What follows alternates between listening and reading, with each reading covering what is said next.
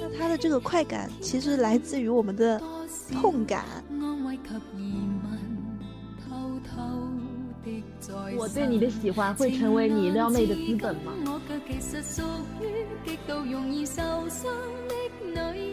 外面的世界就这么精彩吗？我真的请问。有钱拍人生四格的话，能不能把我的小卡给收走？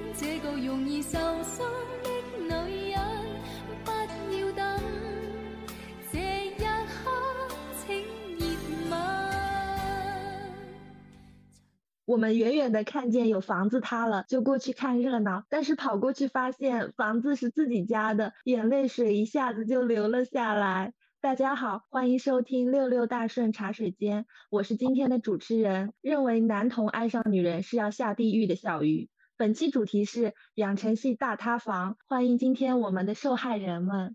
大家好，我是虽然已经被伤过无数次，以为自己拥有了今生，但是还是依旧会为 CP 的分别而感到伤心的白老师。大家好，我是以为自己已经走出养成系漩涡，没想到二零二三年的末尾，还是被养成系伤透了心而愤怒了一晚上的蛋包饭。大家好，我是被养成系骗到三十岁就要开始喝脑白金的李小双。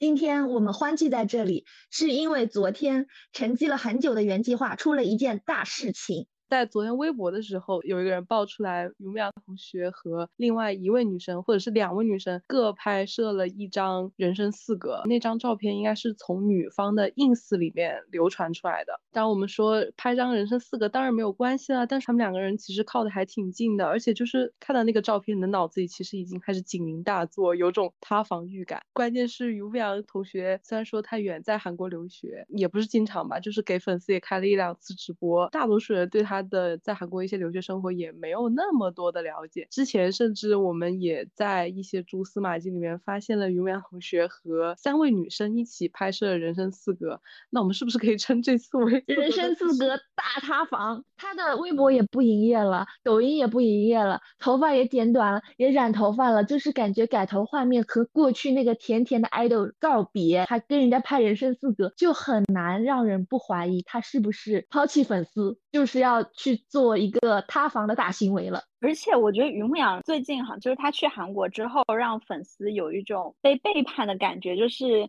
从他换发型、人变丑了呀，各种各样的所谓引号哈，有一些叛逆的行为，会让我们觉得他好像不想做于牧阳了，他想当回王宇航。这个在我们二点五次元是一个挺难让人接受的事情。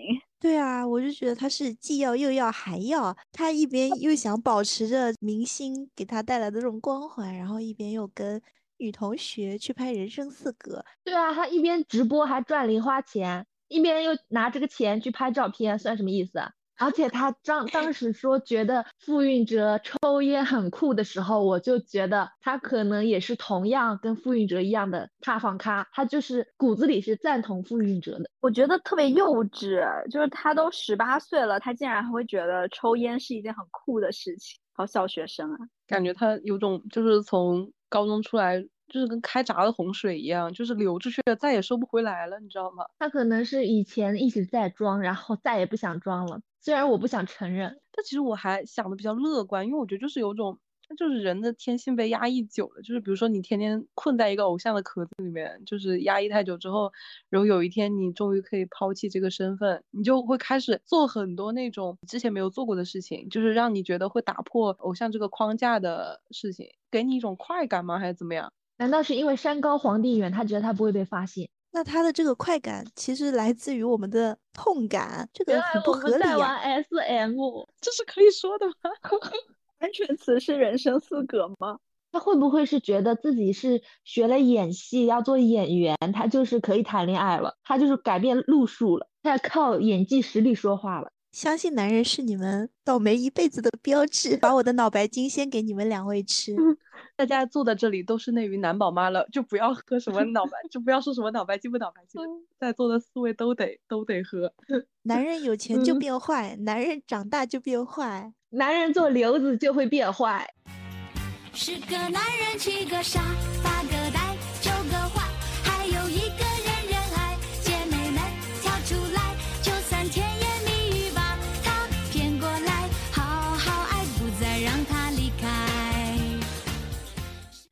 阳，如果你有幸听到这期播客，那么我只想问你一个问题：你跟那个女生聊天的时候，会聊到你曾经在原计划叫做于牧阳吗？还是你只跟她说你叫王宇航？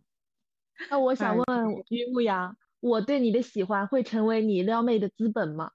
在此为逝去的富裕哭坟之际，我们总结了养成系爱豆的几宗罪，排名不分先后。第一宗罪。傅运哲给别人当保镖，三个男的，一个女的。第二宗罪，于牧阳拍《人生四格》，三个女的，一个男的。从某种程度上来说，他们也很配。就是其实提起傅运哲，我觉得真的大部分人的心情真的是很复杂的，因为其实后期我们实锤了傅运哲已经跑路这个事实之后，大家那个感情越越来越纠结。因为于我个人而言啊。我最开始了解延安音乐社之后，就在航模毕业以后嘛，我其实还挺喜欢傅云哲的，因为傅云哲这个人，你你现在去考古他的还在音乐社时期的微博，你就会发现他是一个营业频率非常高，而且质量又很高的一个小爱豆，而且包括在二一年的时候，有几个舞台比较出圈的舞台，也让他吸了很多很多的粉丝，他的舞台表现力确实也非常的强，就是。包括他现在，我记得 B 站有几个视频点击量也非常的高，你就会非常的可惜，这么一个我觉得可以算是养成系比较能打的小爱豆，就突然从养养成系原计划这个家庭离开，就沉寂了一年。如果就有心的朋友可以去考古那个傅云哲的微博嘛，你就会发现他的微博停在了二零二二年的二月一十七日。就是他最后他自己发了一个声明，实际上，因为那个时候声明出来的时候，大家已经感觉不太对劲了。傅运哲这个人他非常会营业嘛，你其实可以发现他一周最起码会发两到三次营业微博，有自拍，还有那些比较可爱的小文案，而且他每个节日都会有针对性的给大家发一些不一样的内容嘛。但是二月十七日微博他就发了一个非常，你感觉那个文字虽然。很郑重，但是又很冰冷，后面有种很急着告别的仓促，但就是非常的让你感觉非常的矛盾。但是因为那个时候，易安音乐社也转了他的微博嘛，当然易安音乐社转的微博是尊重傅运哲闭关学习的个人决定，全力支持，祝高考取得好成绩。还有就是保镖事件，保镖事件呢，就是傅运哲和自己艺考的同学加起来一共是三个男生和两个女生里面，然后他们拍了一张合照，合照之后呢，其中的一位女生把这张照片 po 上了社交平台，并且配图说三保镖。我觉得大部分人其实都挺难接受自己之前比较喜欢那个小爱豆，结果在别人嘴里面就变成了其他女生的保镖吧，这点这点其实我觉得很难接受的。相爱别说谎，就一点喜欢。说不上恨别纠缠，别装作感叹，将一切都体谅，将一切都原谅。我尝试找答案，而答案。但我其实还挺相信于牧阳的，我也不知道为什么，就是于牧阳这么久来以来都是给我一种非常靠谱的感觉。好的，你现在出门去买脑白金。别给别给他找借口了，他只是想塌房，想塌就塌。都这样了，你还在那边？其实我挺相信他的。我的妈呀！我们说，二零二二年于牧阳也要面临高考嘛？傅韵是同傅玉两个人都是面临同一年高考的一个问题，但是一直我记得都没有消息传出来是关于于牧阳的相关的艺考信息嘛？结果他是在二二年的年底。就是在十二月三十一号的时候发了条微博，就是也是说自己要进行长时间的闭关。就说，但是希望粉丝放心这样的意思。那个微博文字非常真诚，让你感觉到他有种安抚粉丝的意思，在传达一个信号嘛，就是我没有跑路，我是真的在选嘛。结果后面就是，我记得在三四月的时候，有人偶遇了于牧阳，好像是在韩国那边进行相关的考试吧，出现了一个偶遇事件嘛，然后大家就反应过来，哦，于牧阳可能是选择一条不一样的道路，也就出国留学嘛。在这期间，他营业频率也非常的少，大概就是一个月发一条，甚至。至一个月有时候都发不了一条嘛。我觉得粉丝心里面还是挺空落落的，因为他只是给粉丝一个请你们相信我的一个长作文，但是也并没有说付出真实的行动，让粉丝说不操心他，或者是传递传递一种安全感。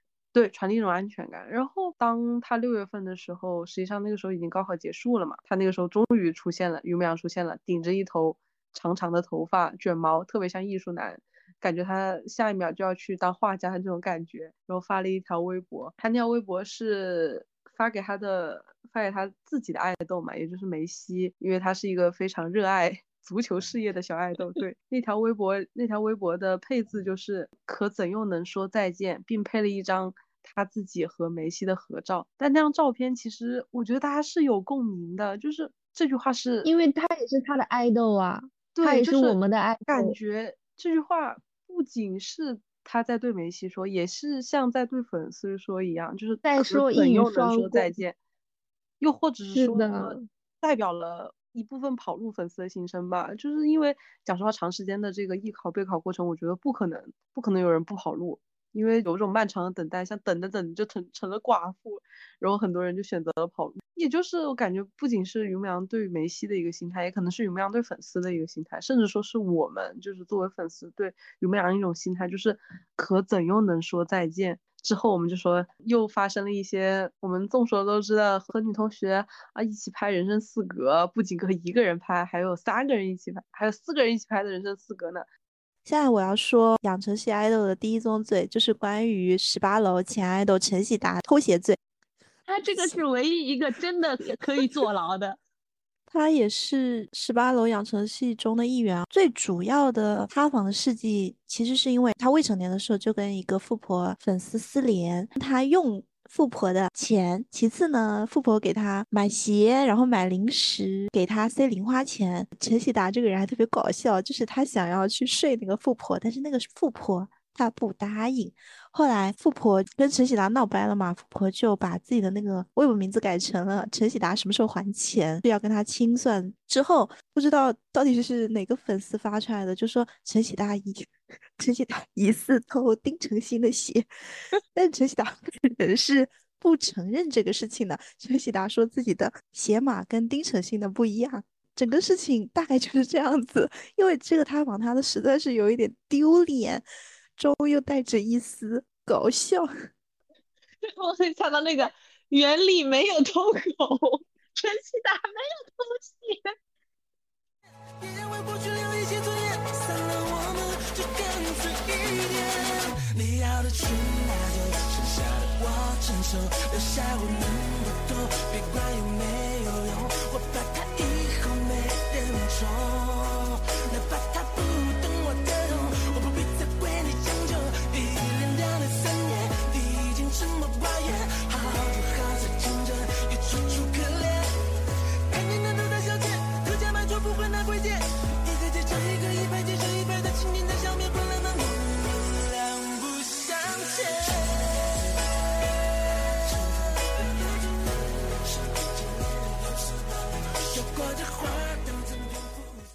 下一宗罪，我还我还有一个可以跟大家分享的，就是关于严浩翔的折返跑，折返跑之罪。这个小子他真的就是唯利是图啊！可能我们之前追养成系的时候，脑子里对小朋友的那种想法都是好天真、好可爱、好没有成人世界里面那种地狱熏心。但是严浩翔这个人真的刷新了我的下限。他先是跟着黄睿。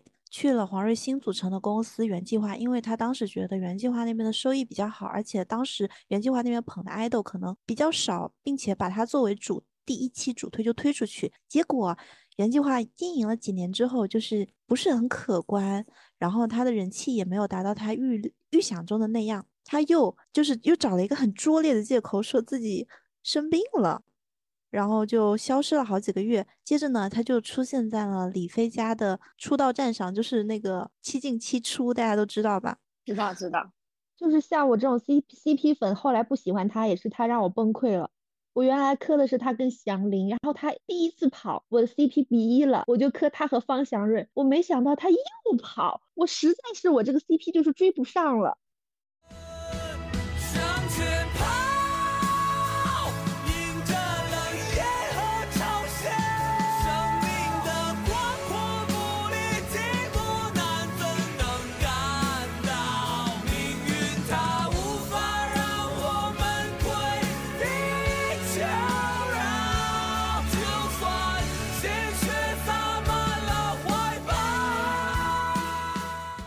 我这边要先控诉养成系第一宗罪，就是人设崩塌。那这个罪是稍微有一些代表人物的哈，先说个最典型的，呃，就是时代少年团的马嘉祺。众所周知，这个三零七的梗就是源自马嘉祺一直以来的学霸人设，在他的高考成绩出炉之后瞬间崩塌。他原先在高考之前啊，他的人设都是就很努力、学霸、野心家这种。哦，野心家是他吗？还是严浩翔？严浩翔也有野心。哦，好的好的。然后就是呃，学习也很努力，然后又很聪明的那种人设哈。他很经常在物料里面什么背单词啊、呃看书啊之类的。那结果高考成绩一出来，是数学二十五分，英语四十四分，总分三百零七分。呃，文化课没有过线，他那一年高考就落榜了，然后又复读了一年。这个事情因为。当时比较抓马，而且一开始他的粉丝也不承认的，还说这个马嘉祺是一个同名同姓的人，他叫马嘉祺，实际上呃并不是他什么什么的，有很多洗地的方法。最后马嘉祺自己还出来承认了这个事情。不过他很幸运的是，第二年复读，他确实文化课过线了，就考上了。但是他这一串绝妙的密码还是永远的被钉在了耻辱柱上。还有一个代表人物就是 TFBOYS 的王源，呃，王源这个人设崩塌的事件呢，是有狗仔拍到了他在。在和朋友聚会的时候，在餐厅里面抽烟，然后他粉丝破防的点，一个是他抽烟，这个非常呃违背原先的，就是乖乖的小朋友这个形象。第二个破防的点的话，就是他在室内抽烟是违反了北京相关的一个法律法规的。呃，他这个事情在我这种偏路人的眼里是很正常的，他都二十几岁的人了，而且抽烟也不代表说他这个人。就是个坏人，或者他私生活不检点，只是单纯的，呃，一路看他长大的粉丝无法接受他现在成为了一个私下烟酒都来的成年人。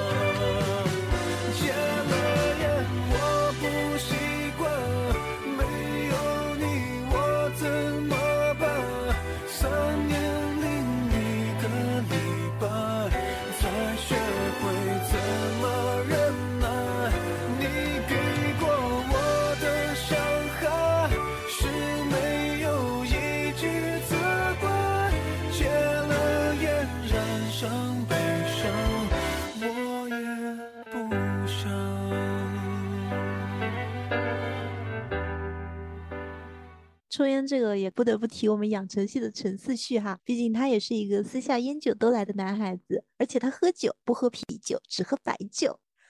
这你怎么知道？他的粉丝小作文里面有写啊。你以为是我编的吗？我以为我以为是你以为他喝酒被你看到了。但是他年纪那么小就喝白的，他酒量可以啊。因为他是走忧郁路线，忧郁流浪王子。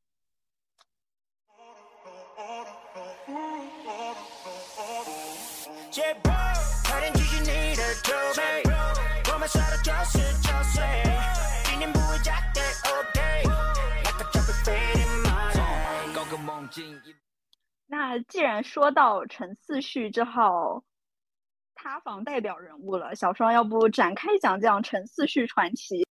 从他小时候，嗯，比较小的时候就开始认识到他了。他那个时候还是。一个很乖、很娴静的小男孩子，而且在嗯十八楼二代团里面，陈思旭真的算是上帝赐给他的一副好嗓子。但是你也不知道从什么时候开始哦，陈思旭刚开始只是内敛，但是你后来就发现他变得有点自闭，就觉得他有点阴郁了。嗯，从一些网友的爆料里面就。他妈妈对他的控制欲就比较强嘛，他那个时候就是玩手机呀，或者是说上网，他妈妈就会限制的非常的严格。后来甚至把他送到那种戒网瘾的学校里面去。那戒网瘾的学校大家都知道，非常的可怕。首先就是不让完全不让你触碰那些社交网络。哎，这个作为一个二十一世纪的现代人，怎么能够忍受得住？好像听说。那个学校里面的教官还会打他或者怎么样子，所以很久以后啊，当我们再见到陈思旭的时候，陈思旭就完全整个人就是萎靡掉了。陈思旭的大塌房事件的话，是有一个他的粉丝，可能还是大粉，就为他付出了非常多金钱和精力的那种，在豆瓣发了一篇非常长的文字，脱粉回踩。主要的内容的话就是私联，然后谈恋爱。然后还有他各种私生活、家庭的一些事情，也是非常的不符合我们对于养成系小孩的一个期待吧。但是这篇文章出名之处，并不在于陈思旭这个人有多么的怎样，或者他塌房的事迹有多么特别哈。说实话，也没那么特别。咱们搞养成系，什么风浪没有见过？这篇文章出名，其实是在于这个回踩的粉丝的话，文笔是还不错的，金句频出。文章的开始哈，他就先说李飞的一生会碰到两个姓王的带他飞升，两个姓黄的令他呕血，两个姓陈的，第一个姓陈的把养成系的牌子砸出一个口。另一个姓陈的现在立志把它砸成渣，还有在结尾的时候是说，我曾经在这摇摆中看出过艺术感，但这种摇摆到了我的底线，逼走了我。这两段京剧至今在豆瓣还是比较广为流传的，呃，这个姐可以说是她的文字还爱他。那接下来我还要再跟大家说一个十八楼的塌房事件哈，就是关于楼三的。等等，我们先给不认识楼三的听众哈 tips 一下，楼三就是。宋亚轩，他有句金句：“明年就让你过母亲节。”他这句话道歉过吗？没有道歉过啊，太尴尬了。哎，我想补充一下他这句话的一个语境，我是有去看过他的物料的，就是他们一个情人节的物料，然后设置了很多问题哈，比如说什么跟女孩子。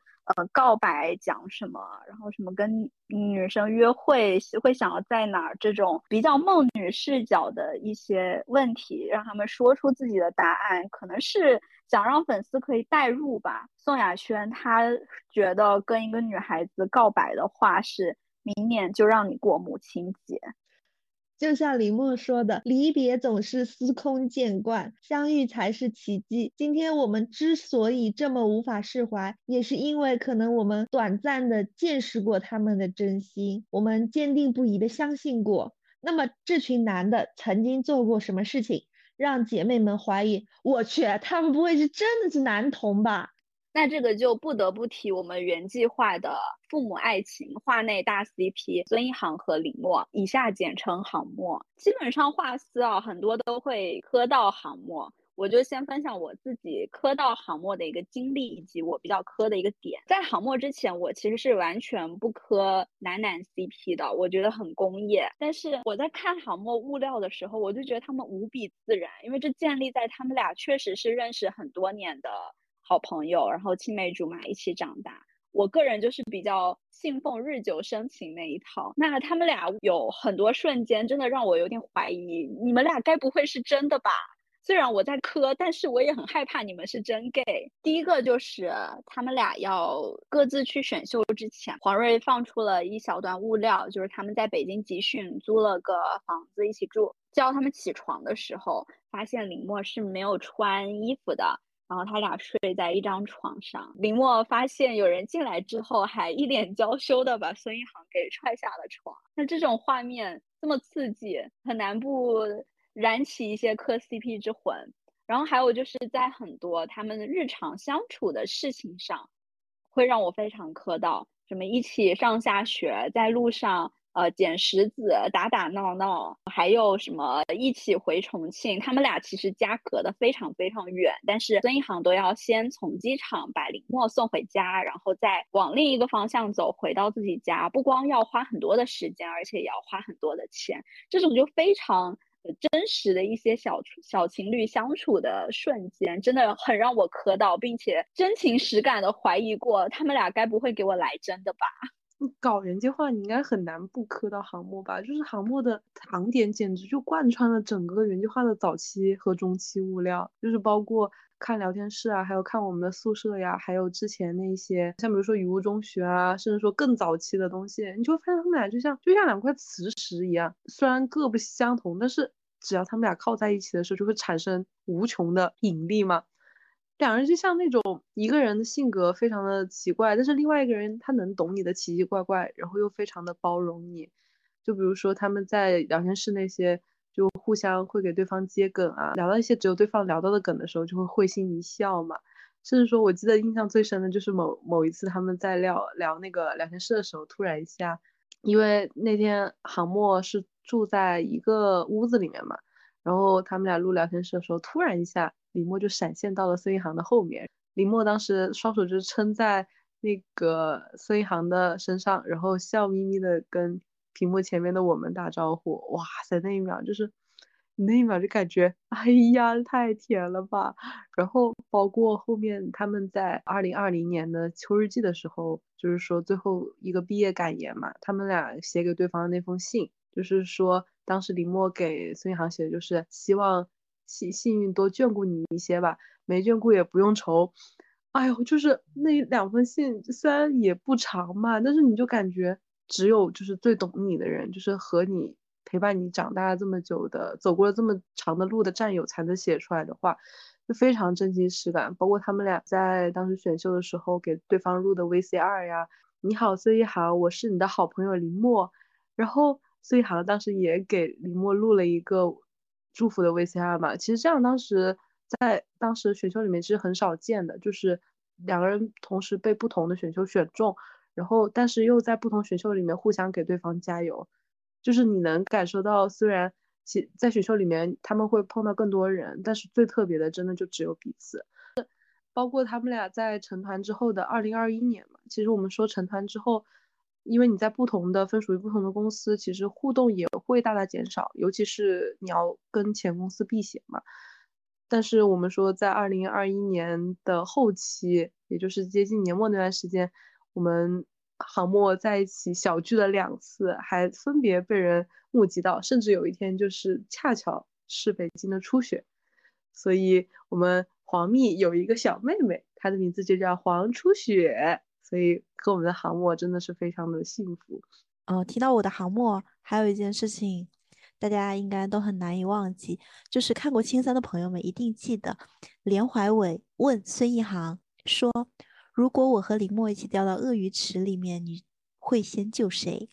孙一航沉默的那几秒钟，真的你能感受到孙一航的脑子在跌宕起伏。那一瞬间，他有可能都想着自己为林默掉进去算了，他就感觉完全不想面对这个问题。而且，如果是孙一航最后回答的答案是他，他要顾及连怀伟在场的一个面子嘛，所以他回答的是我先救你，因为林默跑得快。他不是说林我我就不管林默了，我选择你，而是我确保林默没有问题，他会安全的，所以我救你吧。他也很高情商发言，其实，因为如果是两个普通朋友的话，其实这个问题很好回答，就随便开个玩笑就行。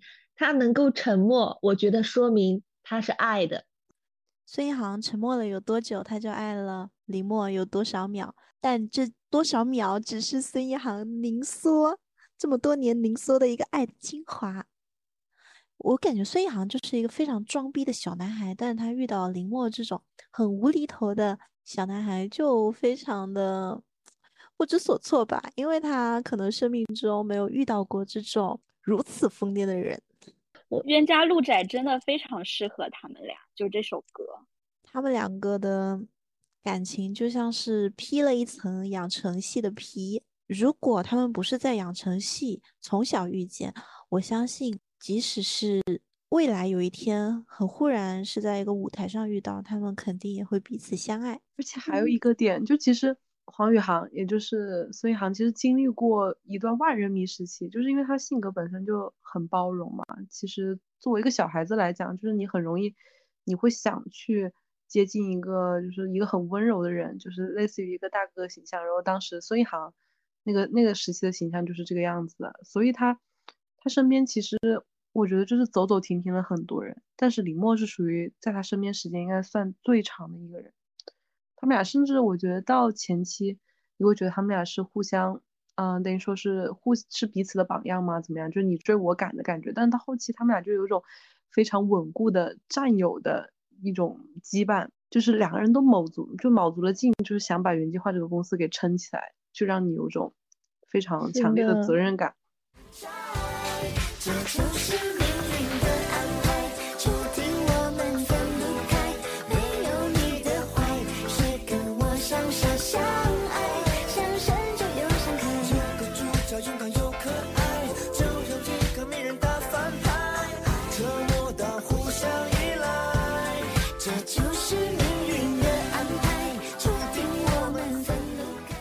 由我来领科凯源，给这个聊天室一点小小的真情侣震撼。请讲，请讲，我的我的凯源领科人，我们的我跟你岛鸡，我真的不跟你们开玩笑，我们岛鸡吃的比内娱任何一家饭都要好，都要真，而且热腾腾。哦，凯源的故事真的是从二零一二年开始的，当时一代的训练同学们就是走着走，散的散，几乎所有的人都已经打算放弃了。当时留在 TF 的最后一个人就是王俊凯，也就是那个时候他可能会有一点想放弃的心思。然后王源出现了，他说：“师兄，我们一起唱歌吧。”于是十八楼的养成系故事才真的开始。他们是有一个身高梗，还挺好磕的。有段时间，王源，我就简称他为二字啊。二字是特别在意他，呃，别人摸他头，因为怕长不高。采访的时候，他是他就一直说希望自己长高一点。王俊凯，我现在是称他为三字。他给二的生日祝福就说是希望他可以长高，但不要超过自己。接着呢，过了不久一段时间，又有一次采访。这个时候王源改口了，他说自己的愿望是长高，但是可以比三矮一点点。我们的个老天爷！你们知道吗？当时就震撼到我。青春期小男孩真的是非常在意身高的，大家都知道，但是居然心甘情愿在大庭广众之下说自己愿意永远比另一个男生矮。我想说他的愿望也确实实现了。嗯，危险发言。而且我听说他们两个现在有那个房子买在同一个小区。是的，还有就是，其实三字对二字的爱一直都是那种很青春期小男孩式的，三对二，就是像就是很宠的那种，还给他系鞋带，对，都给他系鞋带太司，空见惯了，都都磕都不要磕了，都太平常了。对，还还要监督人家吃完饭没有，不吃完饭不给人家手机玩儿。哎，你说正常一个男的会对另外一个男的如此老妈子吗？他们小的时候就是在两个人一起练完舞舞出门的时候，三字会怕二字吹风头着凉，他就会用手去试二字的汗下去没有，下去了才让他出门。太宠了，太宠了！养成系，你们骗我太深。真的，男童吓晕，真的，真的，真的要被男童吓晕。还有就是，姐评价一下，我们这里唯一的千纸鹤评价一下。我也磕呀，我觉得是当时是个人都在磕，就是哪怕我是易烊千玺的唯粉，我都有偷偷在磕，因为太真了。其实我有一段时间也偷偷在磕，我甚至还加入了他们的 CP 豆瓣小组，在里面猛看同人文。我记得有一年愚人节的时候，就是王源假装跟王俊凯说他坚持不下去了，要退出，然后王俊凯给打电话就是劝他不要退出，跟他一起唱歌，给他打了好久好久的电话，我真受不了。受不了你们这些男童。还有就是王，人家问王源说，嗯，王俊凯给你送的什么礼物？然后王源说，他给我送了 iPhone 五的耳机，因为他说 iPhone 五他买不起，先送我一个耳机。啊，好真挚的小朋友，嗯，而且两个人早年间就是出外务之后回重庆哦，基本上那个袋子都是三三帮二二提，所有的身份证哦全部都放在三三三那里，就是二二就是两手空空，快快乐乐，蹦蹦哒哒。但是呢，两个人只要吵架了，三三就不会帮二二提袋子。嗯，台湾行的那一次哦，二就是很狼狈的提自己的袋子，然后在那边这个东西我没带，那个东西我没有带。我们导机还会根据这个来判断两人的关系。然后我还知道一个，就是有好像是王源还是怎么样，就是没带内裤。然后在台湾的时候，王俊凯就去买那个内裤，然后他很强调说这个内裤特别贵，八十块钱两条，他就一直在说，但是他就是给王源买了。没错，他就是这样，很老妈子。每次逛超市，然后就会说：“嗯，王源吃这个，王源不吃那个，王源挑食。”我的老！天，这是干什么？所以那个时候还有什么他们两个排挤易烊千玺的传说？当然，当然这个是没有啦，只能说他们两个是太黏了。给易烊千玺也点播一首歌，阿杜的《他一定很爱你》。我应该在这里，不应该在这里看到你们有多甜蜜。这样一来，我也比较容易死心，给我离开的勇气。他一定很爱你，也把我比下去，分手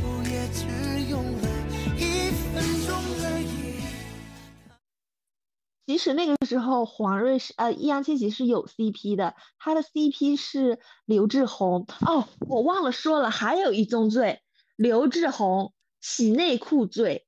刘志宏真的很过分，他他我觉得他就应该在自己公布结婚这个消息的时候，就从此退出互联网，就不要有后面那么多那么多乱七八糟的澄清啊，要发的微博啊，就让人很下头。作为养成系的第一对异性恋情侣，我觉得是让我很碎滤很碎滤镜。我记得当时他官宣，就是他是先官宣的嘛。那个时候其实大家就是抱着一种很祝福的心态，因为我觉得他属于对养成系还是挺特殊的一个人物，就是也算系的一个地标吧。然后，而且他就是那种，就是你有种就是看到邻家很亲切的一个小孩儿，然后他就是最后找到了自己的归宿，就是有种哎，真好真好，特别欣慰的一个老母亲的心态。但是我们说这个事情，他要是停在这里，他官宣也就算了。他又要后期就是他女朋友啊，在莫名其妙就跟网友开始吵架，然后又开始澄清，还有一些戈登文学说他帮他有多爱他老婆，帮他老婆洗内裤，这个事情到底谁想知道？真的，这个事情就现在看起来的感觉非常的迷惑，就种就总之是什么新型的 play 嘛？就是非要这种事情非要来到大家面前来秀一下存在感是吧？并没有人在意，真的有人在意他他过得怎么样吗？大家只是祝福，只是对你这个人。就是有种礼貌的，就是礼貌的感慨，但是并没有想知道你们其中的私生活，好吧？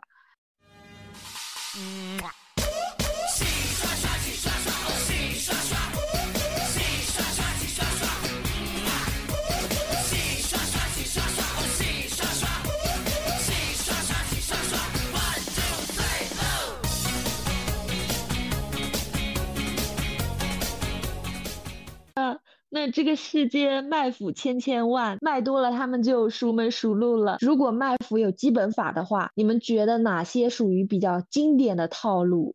最经典的应该就是同款糖吧，还有数字糖，还有缩写糖。数字数字糖是不是那种发微博那个时间，什么他的生日之类的？对，就是说发微博时间卡的是对方的生日，或者是两个人什么初次见面的日子，甚至说还有人会卡那个字母缩写，就你身上有佩戴那种小饰品里面，就是包含对方那个名字里的什么缩写之后，就有人会磕，是不是？就是明里暗里是在暗示给 CP 粉释放一种信号。你们这种磕法好贵啊！没有，就是有这种情况。虽然我不磕哈，但是但是确实是有情况，而且大家还就是包括一些单改里面，还有一些可能真人炒的 B G C P 里面，大家还挺吃这一套的。其实，而且好像就是公司工作室里面会刻意安排，就是说艺人会。嗯，就是有这样会制造一些巧妙的、巧妙的一些这种巧合吧，应该说。还有什么眼神糖？之前帝国十周年就是有一张照片，单独截上去就是王源和王俊凯在对视，再截就是易烊千玺在看，深情的看着王源。但其实那张图的全部是易烊千玺和王源在对视，王俊凯在当中放空，就是一张照片，你你怎么截图，它都是一个眼神糖。照片可操作的空间太大了，真的就是因为你就那么多人，你总是会有一个眼神交错的瞬间或怎么样，然后你就看起来就给你一种错觉，他很深情，实际没准他就是他可能也就是看着叫什么地铁门，他都深情的。我是我刚想说，就是眼神堂，它有个 bug，就是有些人他真的看狗都深情，然后你就很难区分说他到底是看他还是怎么样，而且就是容易变质嘛。对。而且他们那些男团卖腐，就是你想跟他卖的话，你就是每个采访都要提到提到那个人，就是提到，哎呀，我跟那个谁谁谁去做了什么事情，你每个采访都提，他们就是这样卖腐的，给观众洗脑的卖腐，就是总是提起。男团里面卖腐其实还挺正常的，我觉得搞男团的不仅唯粉和 CP 粉应该都占了挺大比例的。男团不乱炖，我的天，搞什么男团啊啊！就要对内恋爱，就要对有些内。糖就是感觉自己曾经吃过，只不过是另外两个人。对，包括之前我搞胡的时候也是，胡的 CP 其实非常好磕，就是对内 CP。还有什么爸爸妈妈认识去什么对方家里怎么怎么样？哦，对对对对对，那那这么说，我们航墨也见了家长哎，而且我们航墨真的是见家长，拉过来见的那种。是的，就说孙一航，这是我妈妈。哎呀，孙一航那个反应也很好，很好品。是在聊天室，林墨说上次呀，你不信你回去问你妈，你妈妈那天也在。然后孙一航还非常微妙的，就是当下有点愣住，沉默了好了。磕，好磕，好磕。而且他他们那期是那个易安课间五分钟，呃，李默妈妈碰巧来那个正好来上海给他们探班嘛，就是基本上对方家长来嘛，就是队友家长来，就大家就会礼貌的说阿姨好，阿姨好，阿姨好。但是这里面最好磕的一个点就是当场那么多人在，但是只有李默就唯独给他妈妈说说说说妈妈这是孙一航，就是单独把孙一航这个人拉出来讲，你知道吗？就是有种妈妈你来帮我看看这个人怎么样，就是有种热恋对，就是有一种他在家里已经跟他妈妈说过无数次孙一航了，今天就是跟妈妈说喏，这个就是孙一航，就是这种感觉。就是有种见家长，真是纯见家长，而且还带着那种暗自炫耀的感觉，就是希望妈妈也也好好也好好见一见他爱的人，这种感觉。完了，我是不是太会磕了？怎么看怎么像真的。哎呀，但是航模就是这样，怎么都会觉得很好磕哎。就虽然他们俩现在没有互动了，对嗑药机也挺不好的，但是因为之前太好磕，所以大家都很难割舍吧。航墨就是，你不能说他们走散了，也不能说他们没争过，因为青梅竹马就是没有社交距离。就算就算现在真的没有在一起，也比真情侣像老夫老妻。而且就好，鼓掌。鼓掌。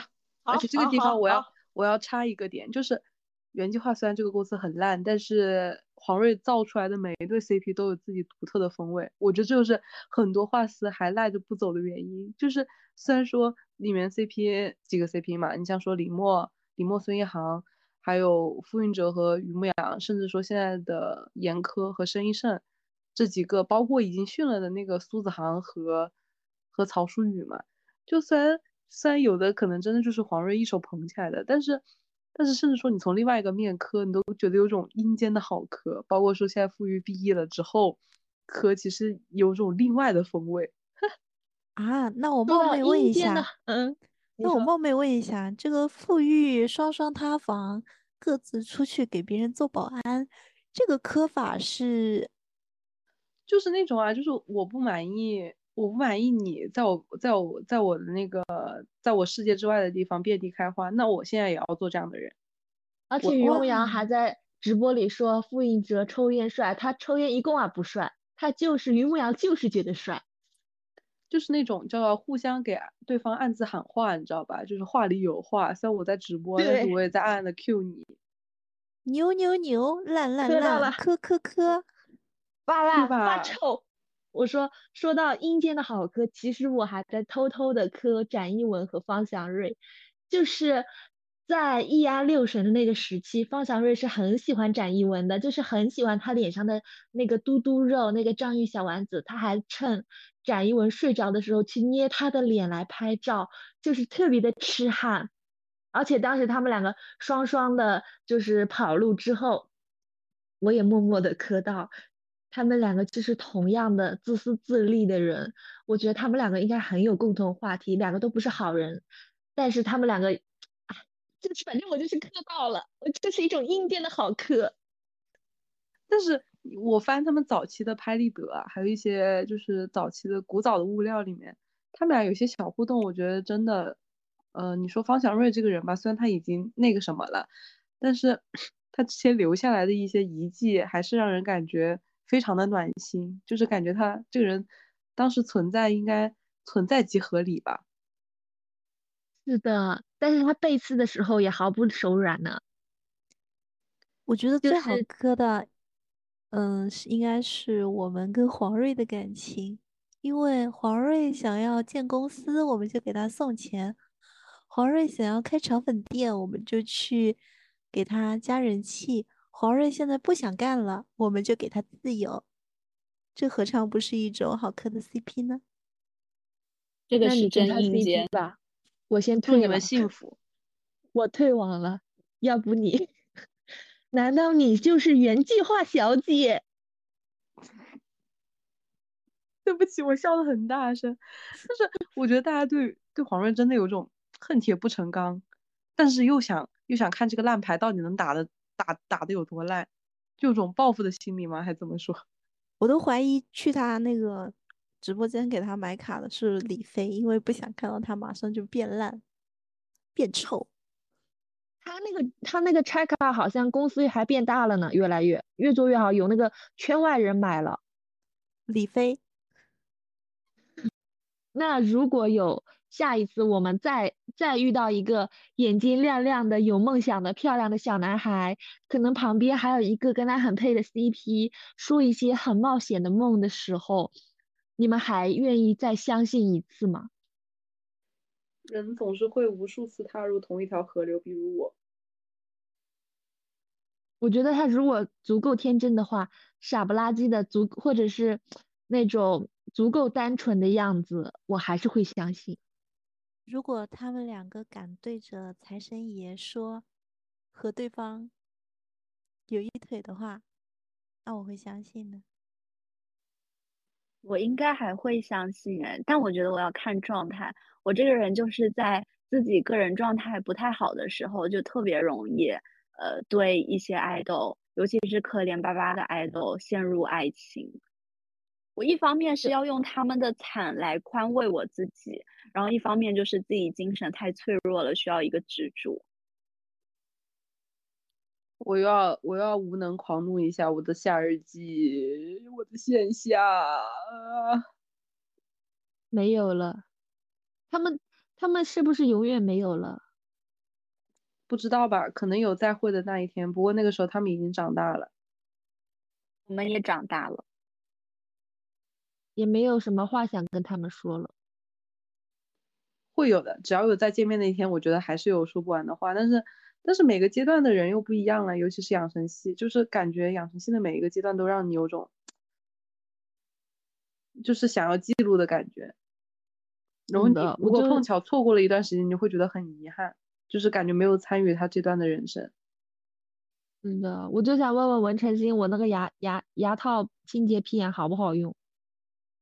你可以去直播和他互动啊，他直播直播的可勤了，我跟你说。那那我要蹲守一下。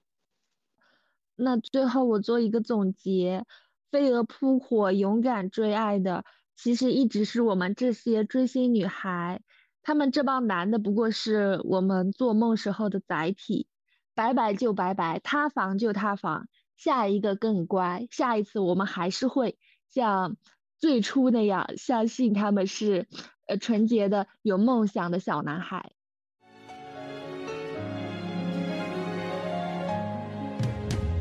全世界在催着我长大，你却总能捧我在手掌，为我遮挡未知的那些风浪。当我努力做个满足所有人的期待，你却不讲你的愿望。怕增添我肩上重量。